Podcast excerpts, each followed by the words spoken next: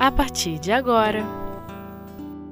Gestos de Amor O Livro dos Espíritos Influência oculta dos espíritos nos nossos pensamentos e nas nossas ações. Terceira parte com Maristela Santos. Olá, companheiros. Dando prosseguimento ao nosso estudo do Livro dos Espíritos sobre as influências ocultas dos espíritos nos nossos pensamentos e ações, vamos falar sobre o mecanismo de influenciação negativa desses espíritos em nossas vidas. Nós lembramos, quando estudamos, que falamos que todo espírito na nossa condição evolutiva geralmente é governado por três fatores específicos. Tem um estímulo, que se usa a experiência e as inspirações. Então, quando ocorre um estímulo, é aquela circunstância que nos coloca para pensar, que nos pede uma decisão não é mesmo? Então a gente pensa assim: aconteceu uma, uma leitura, né? houve é, uma conversa, aquilo foi um estímulo que nos pediu para pensar. Como é que eu vou, diante daquela conversa, daquela pergunta, daquela situação, como eu vou decidir? Então, nós buscamos dentro da gente as nossas experiências, que são os nossos próprios pensamentos, e quando nós não temos esse pensamento, quando nós não temos esse conhecimento, o que, que vem? São as inspirações. É uma equipe de pensamentos alheios que, ora, buscamos, pedimos e, ora, aceitamos e nem sabemos de uma forma bem consciente. Então, primeiramente, vem a recepção da ideia perturbadora. Então, é aquela mente muito indisciplinada, que vive na faixa negativa, ela registra uma interferência.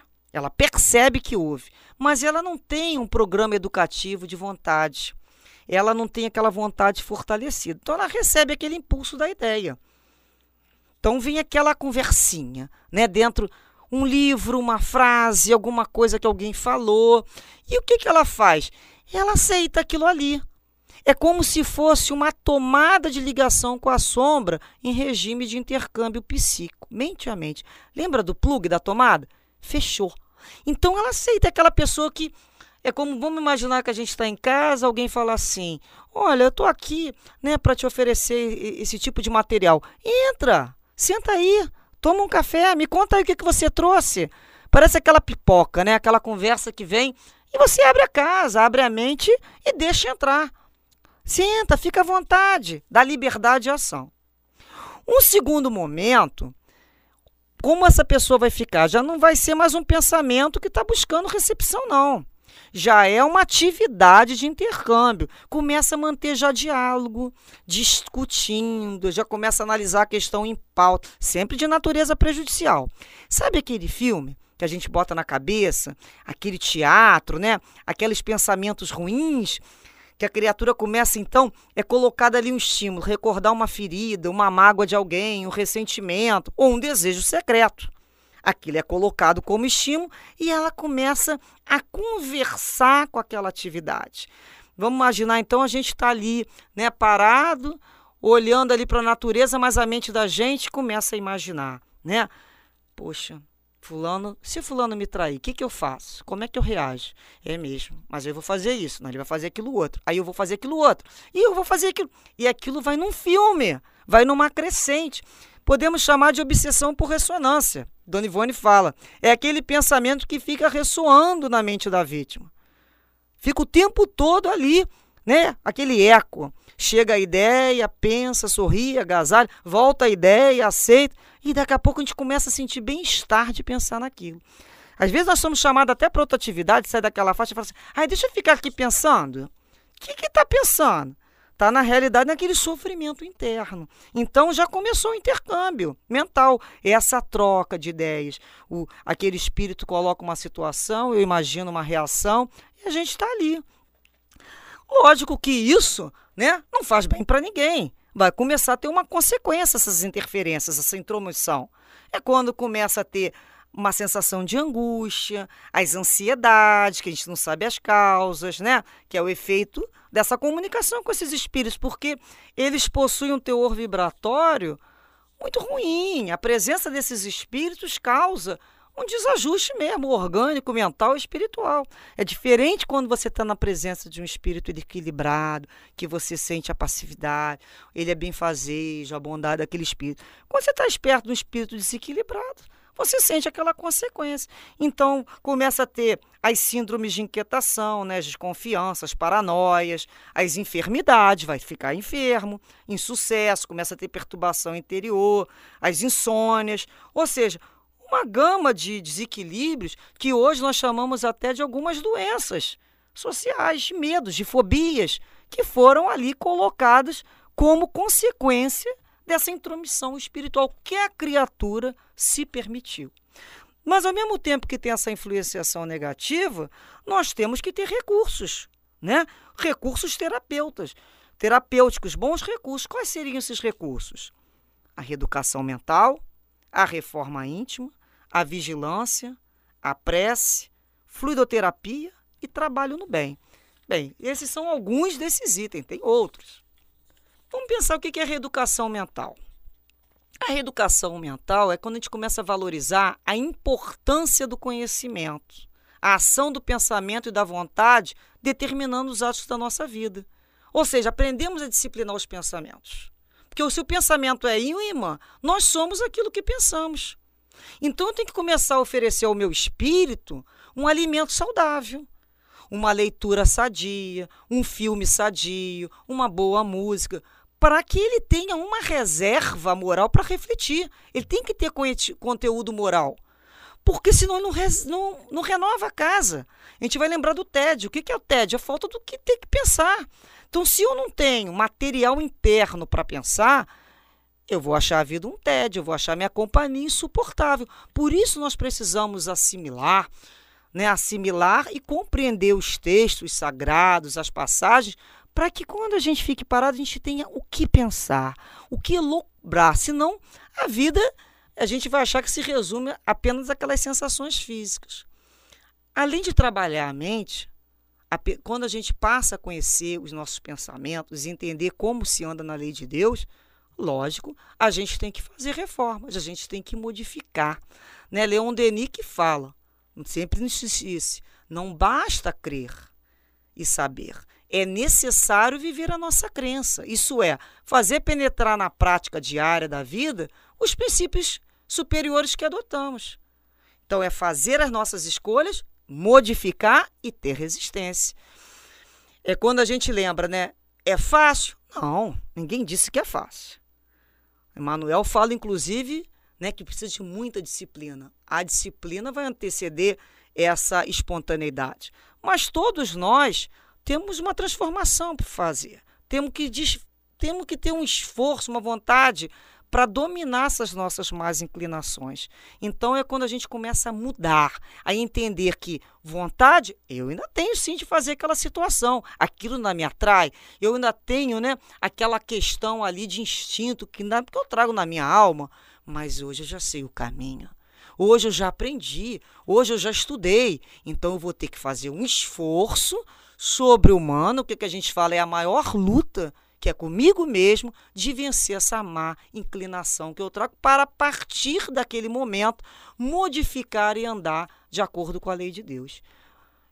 A vigilância. Eu preciso de vigilância nesse momento. Por quê? Né? Jesus falou: vigiai e orai para não entrar em tentação. Não falou orar e vigiar, ele falou: primeiro você vigia.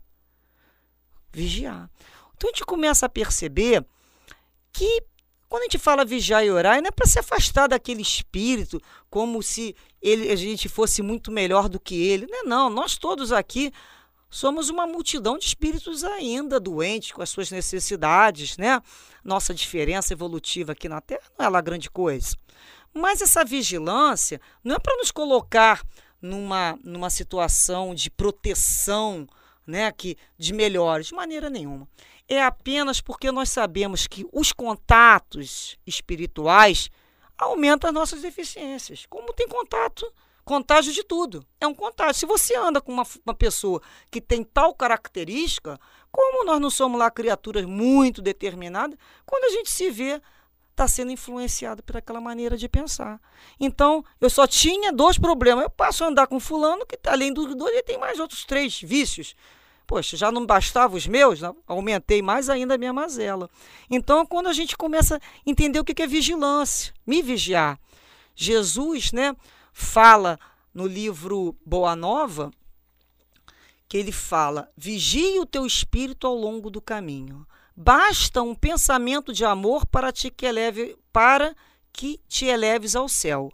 Mas na jornada do mundo também basta, às vezes, uma palavra fútil ou uma consideração menos digna para que a alma do homem seja conduzida ao estacionamento e ao desespero das trevas por sua imprevidência. Então, do momento que a gente estudou, do momento que a gente refletiu e a gente resolveu ter Jesus como padrão de vida e modificar o nosso comportamento, a gente tem que ter resistência e não retroceder. Vigiar os nossos passos o tempo todo. O tempo todo falando assim: eu ainda preciso de muita vigilância para não retornar àquela situação. O que, que a gente faz para fortalecer esse espírito então, naquela decisão? A prece. A prece, a energia, o poder, né? É através da prece, quando a gente eleva o pensamento, que os nossos benfeitores podem chegar até nós. Somente elevando o nosso pensamento. A gente vai lembrar sempre que existe uma lei de comunicação. Eu preciso elevar meu pensamento para que esses espíritos superiores possam vir até nós.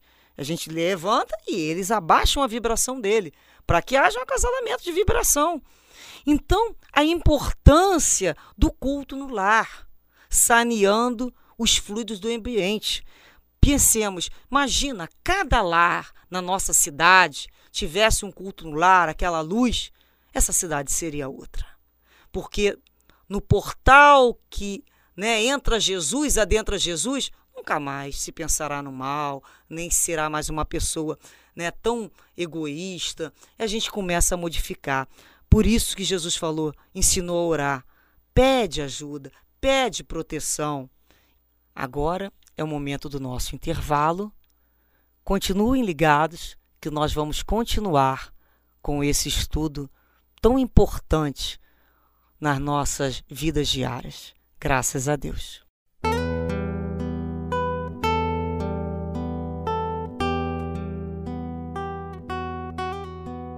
Gestos de Amor. O livro dos Espíritos. E a fluidoterapia seria o quê?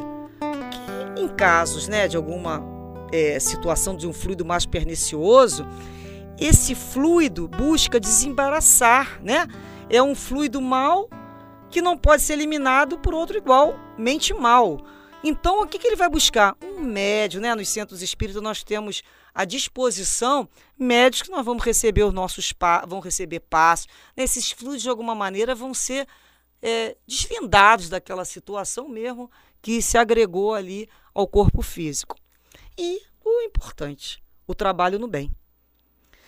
Porque nós não podemos ter hora vazia. A mente vazia é uma mente passiva. No livro dos médios, Kardec né, nos passa, quando os espíritos falam: Atrai, pois, os bons espíritos, praticando o bem que por derdes, e os maus desaparecerão, visto que o mal e o bem são incompatíveis. Ou seja, então quando a gente está no trabalho do bem, junto à falange do bem, nós começamos a ser credenciado por esses espíritos no sentido que ele vem nos auxiliar. O que, que eles pensam assim? Só o fato da gente sair de casa com um propósito de uma reunião pública, de nos reunir, de nos renovar, de estudar, só essa vontade, só esse propósito, a gente já passa a ser envolvido por vibrações amigas dos nossos guias e mentores espirituais. Ou seja, são eles, a nossa proteção, que nos ensinam a vencer as investidas do mal. Na realidade, o mal é o instrumento da avaliação da minha resistência e determinação. Entretanto, a gente vai lembrar que essa janela só abre de dentro para fora. Então, eu sinto aquela presença espiritual, eu registro aquela presença, aquele incômodo e lembro da minha mente. O que, que eu tenho lido? O que, que eu tenho procurado de filme? O que, que em minha casa a televisão está sendo colocado o tempo todo lá para dentro? Quem planta espinho acaba espetado. Eu tenho que plantar flores no meu jardim, que é a minha mente é o meu lugar mais precioso. Agora, Eu não posso só estudar, ler e não modificar. Porque do momento que eu aprendi, eu não posso dizer que eu não sabia. A primeira parte é aprender. E a segunda, depois que eu me sensibilizei, depois que eu me conscientizei com a mensagem do Cristo, eu tenho que praticar. Eu tenho que me reformar. Dia a dia, um pouquinho de cada vez, não faz mal. A luta é comigo mesmo quando eu falo assim: hoje eu estou melhor do que ontem. Hoje eu já consigo se curar melhor essa situação. Não porque eu nasci assim de maneira, porque eu compreendi que para ser feliz eu tenho que modificar esse meu comportamento.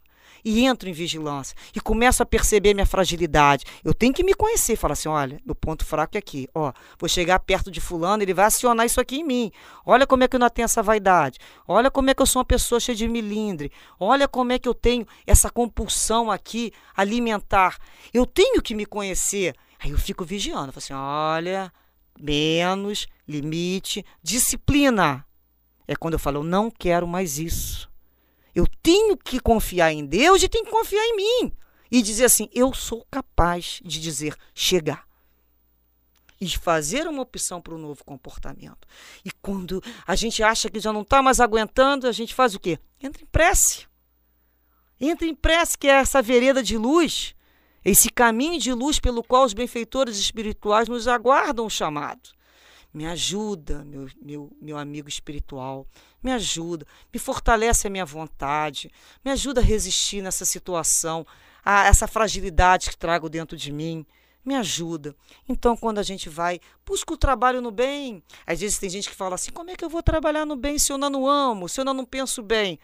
Mas é justamente por isso. Quando a gente começa a trabalhar no bem, quando a gente começa a ficar perto desses espíritos trabalhadores do bem, toda uma situação de vibrações se modifica perto da gente e alguém que conheça alguma coisa melhor nunca mais vai querer se manter com energias ruins. Bem, para concluir, temos que lembrar então que a contribuição da própria pessoa em todos os aspectos é imprescindível. Sem a pessoa querer, nada acontece. Então ela tem que ter esforço na reeducação mental, na mudança de comportamento, pela disciplina, pela vigilância, pela prece, pelo trabalho.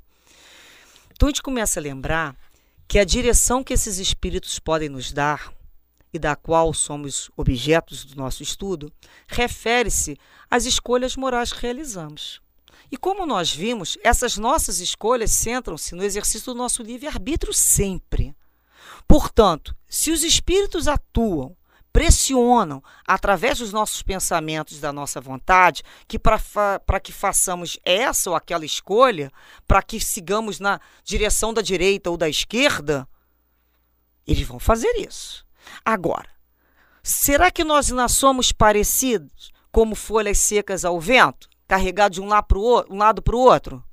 Podemos. Ficamos ao sabor da vontade do outro. Até que um dia nós passamos a ter vontade de nos assumir como piloto do nosso próprio barco da vida. É a hora que a gente fala assim: opa, não quero mais ninguém me dizendo para onde eu vou, para lá e para cá, não. Né? Eu já sei o que, que eu estou querendo. Já fui por esse caminho, eu sofri muito. Então, a responsabilidade do bem e do mal que praticamos é sempre nossa. Sabemos que vamos sofrer naturais influências daqueles que conosco caminham tanto de encarnado como desencarnado. Então aí as propagandas para não dizer que nos influencia, né? Criam necessidade que a gente nem sabia que existia dentro da gente. Mas nós somos livres para decidir que direção vão te dar a nossa escolha, nosso pensamento, se eu aceito ou não. Eu não posso falar, ah, eu fiz isso, porque eu sou Maria, vai com as outras? Não. O arrastamento existe? Existe. O arrastamento existe, mas não é irresistível. Então é aquele momento que eu falo assim: opa, peraí. Tem influência de amigos encarnados e desencarnados. Mas a responsabilidade do ato é meu. Ele só está dando ideia, mas na hora de assinar lá a promissória é comigo mesmo. Então, depende da nossa vontade, fugir da influência desses maus espíritos. Quando a gente usa o quê? A vontade. A vontade boa, boa vontade, a vontade firme para modificar o quê? A fonte de atração. O que é essa fonte de atração? Esses fluidos que nós irradiamos, que são os nossos pensamentos e os nossos sentimentos. Se eu quero mudar a minha companhia, eu tenho que modificar a minha parte interior. É isso que a gente tem que entender. Nós não mudamos o mundo, nós mudamos dentro de nós. Os nossos amigos são aqueles que gostam de fazer as coisas que a gente gosta. Por isso que nós vamos perceber que em determinado momento da vida nós tivemos tais grupos de amigos que talvez hoje não tenhamos mais a menor afinidade, apenas um carinho do passado. Uma menor afinidade. Nós mudamos, nós crescemos, nós estudamos, nós passamos a ter novos objetivos, mais nobres, mais elevados. Portanto, o caminho também deve ser outro. Então, quando nós temos o Evangelho, esse conhecimento, o Evangelho como um sol, como uma bússola, nós sabemos perfeitamente aonde se localiza o bem e o mal. Porque, dispondo todos nós do leme da vontade, o problema de sintonia corre então por nossa conta. Que Jesus nos ajude a reconhecer as nossas tentações, as nossas fragilidades, para que possamos então reeducá-las e fortalecê-las na prática da lei de Deus. Que todos esses espíritos, Senhor, possam ser iluminados, envolvidos pelo seu amor e aceitem boamente o convite que tu fazes amoroso para que continuem caminhar sob o seu jugo suave. Que possamos dizer assim, queridos irmãos, vamos nos dar a mão Vamos vencer a cada dia esse homem velho que trazemos dentro de nós, porque hoje queremos, desejamos seguir o Cristo. Ele sim é o nosso padrão, é o nosso modelo.